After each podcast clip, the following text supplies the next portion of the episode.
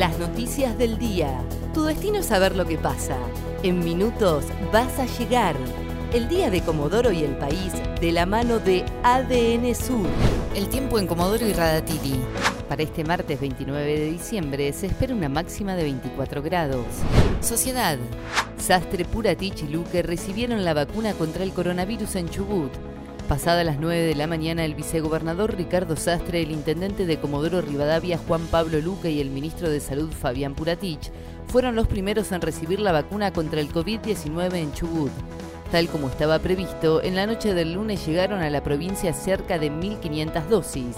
Las siguientes tandas llegarán el 4 y el 15 de enero. Cortaron el agua en Comodoro y Radatili. Coagua informó que la interrupción del servicio será desde las 10 de la mañana y por un lapso de 12 horas en toda la localidad, con el objetivo de recomponer reservas en el puesto La Mata. Mientras que en Comodoro Rivadavia, en la zona sur y zona central, la interrupción del servicio será este martes desde las 18 y por 24 horas. El 31 de diciembre los comercios y supermercados de Comodoro atenderán hasta las 16 horas. Tal como lo establece el acuerdo firmado con los municipios y el sector empresarial, los comercios deberán tener un horario reducido.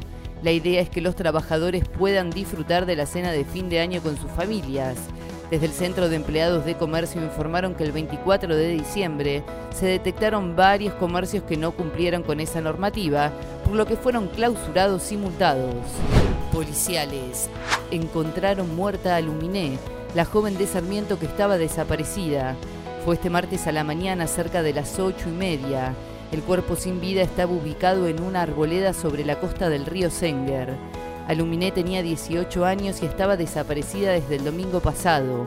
Ahora tratarán de establecer si se trató de un homicidio o suicidio. Nacionales. El Senado comienza a debatir este martes la legalización del aborto.